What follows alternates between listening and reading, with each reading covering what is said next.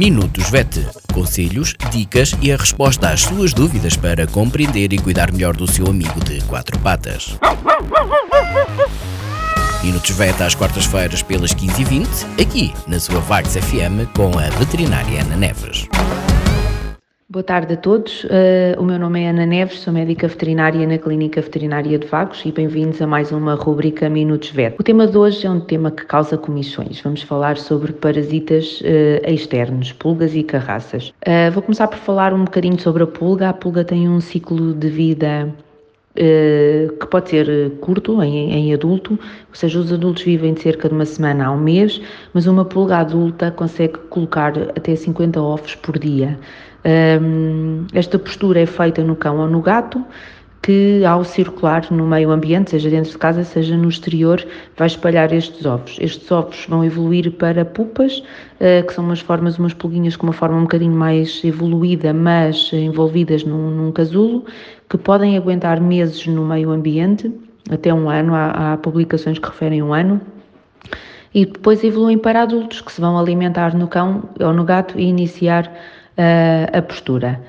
As pulgas têm, eh, para além do desconforto que provocam ao, ao picar, eh, são também responsáveis pela transmissão de alguns parasitas internos eh, e também de alguns parasitas de sangue, nomeadamente os micoplasmas. Este último pode trazer um quadro clínico mais complexo em termos de resolução e tratamento. No caso das carraças, tem um ciclo de vida uh, mais simples, talvez, passam, passa parte do ciclo de vida pelo exterior, elas colocam ovos que se transformam em ninfas, uh, estas ninfas em adultos e estes adultos vão saltar para o hospedeiro definitivo deles, picar e fazer a postura de novos ovos. Parte do ciclo de vida da carraça é passada no meio ambiente, mas estamos a falar de campos e de jardins. Uh, o hospedeiro vai se infestar ao circular em campos jardins, uh, terrenos uh, infestados com carraças que vão saltar para o cão ou para o gato e, e que se vão uh, uh, contagiar. O ciclo de vida da carraça e da pulga são afetados pelas condições climatéricas e aquilo que nós temos vindo a assistir nos últimos anos é que deixámos de ter aquela altura específica do início da primavera, quando começa o calor de pulga e carraça, e assistimos a infestações que podem acontecer uh, ao longo do ano todo e não só nestas alturas. Portanto, recomendamos que a proteção seja feita durante o ano todo. Uh, por outro lado, há vários tipos, há várias espécies de carraças diferentes e que têm ciclos de vidas diferentes. E há carraças que são, que vivem uh, a fase adulta na altura do inverno. Portanto, mais uma vez reforço a ideia de que é importante manter os animais protegidos o ano todo. A carraça provoca, para além do desconforto que provoca e das feridas eh, que provoca no sítio onde ela se fixa no, no, no cão ou no gato, também são uh, animais que, que, que transmitem uh, algumas doenças, nomeadamente hemoparasitas, ou seja, mais comumente conhecido pela febre da carraça, que pode provocar um quadro clínico em casos mais extremos, e não é tão raro quanto isso, uh, de falência orgânica múltipla e que pode conduzir à morte do, do animal.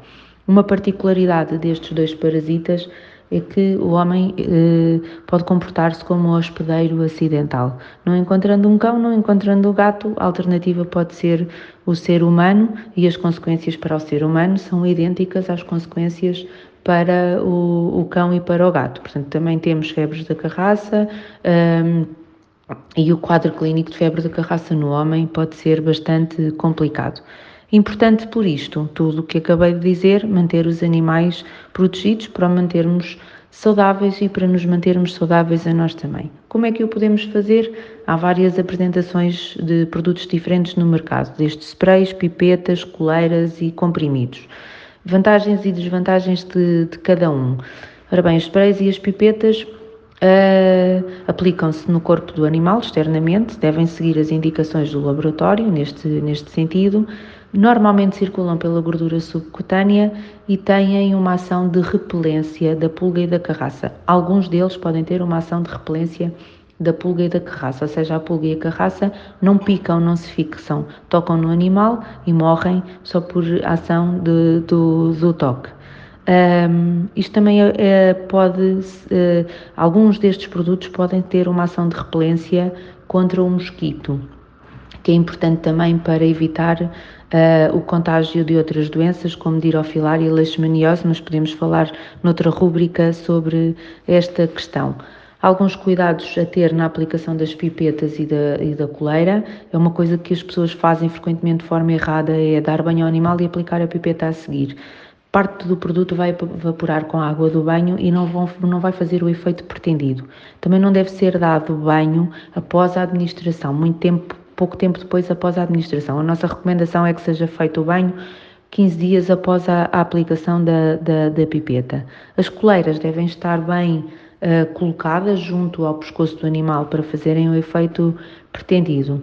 O comprimido pode ser mais eficaz, uh, portanto, do que a, a coleira, no sentido em que é absorvida, entra em circulação, espalha pelo corpo todo, não, não há o banho, não interfere com a administração do comprimido, mas uh, não tem nem o efeito de repelência de insetos, nem o efeito de repelência da pulga e da carraça, ou seja, a pulga e a carraça têm que picar para absorver o, o sangue com o princípio ativo e, e morrer. Uh, algumas situações que exigem um cuidado uh, especial. Animais que fazem alergias à picada da pulga, uh, devem fazer um controle reforçado. Animais podem fazer alergia ao líquido da coleira ou aos princípios ativos da, da ao líquido da pipeta, perdão, os princípios ativos da, da coleira, portanto devem recorrer a comprimido nestas situações. Se coabitam cães e gatos na mesma, na mesma habitação, atenção que algumas coleiras de cães têm permetrina que são altamente tóxicas para os gatos e se os gatos lamberem, fizerem o grooming ao cão, podem intoxicar-se com, com essas coleiras e, portanto, provocam um quadro neurológico. Uh, há cães que, por questões de saúde, têm que fazer banhos com regularidade. Não recomendamos a aplicação de coleiras nem de pipetas nestes animais e, e a nossa recomendação vai então no sentido de se informarem com o médico veterinário sobre qual é o produto mais adequado para o seu animal, para os seus uh, animais e mantenham-nos protegidos o, o ano inteiro. Em relação ao meio ambiente e às infestações de meio ambiente, são situações mais específicas. Também há produtos que permitem fazer eliminação da pulga e da carraça no meio ambiente. E evitar estas situações é manter os animais protegidos de forma regular e, caso isso aconteça, informe-se com o seu médico veterinário. Até à próxima, muito boa tarde. Minutos VET. Conselhos, dicas e a resposta às suas dúvidas para compreender e cuidar melhor do seu amigo de quatro patas. Minutos VET às quartas-feiras pelas 15h20, aqui na sua Vagos FM com a veterinária Ana Neves.